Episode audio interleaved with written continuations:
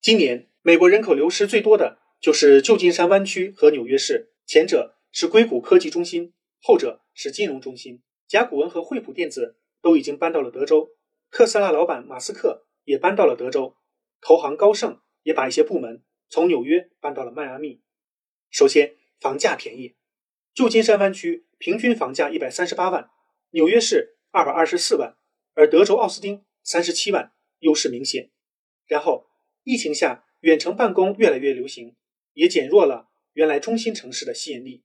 这个趋势给予中国很多启示：工业没有必要聚集在北上广深，可以逐步转移到二三线城市，比如中芯国际。在成本高昂的上海，员工收入赶不上房价。流失率很高，而个人可以搬到舒适宜居、物价便宜的小地方。如果工作内容可以通过网络和电脑来工作，也可以实现安居乐业。欢迎大家关注卢晓夫看欧洲，谢谢。